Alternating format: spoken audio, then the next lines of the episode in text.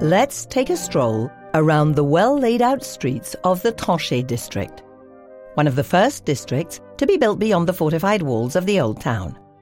In the 19th century, Geneva, influenced by James Fazy, decided to open itself up to the rest of the world with great success. Liszt, Dostoevsky, and even Stravinsky would all come to live or spend some time here.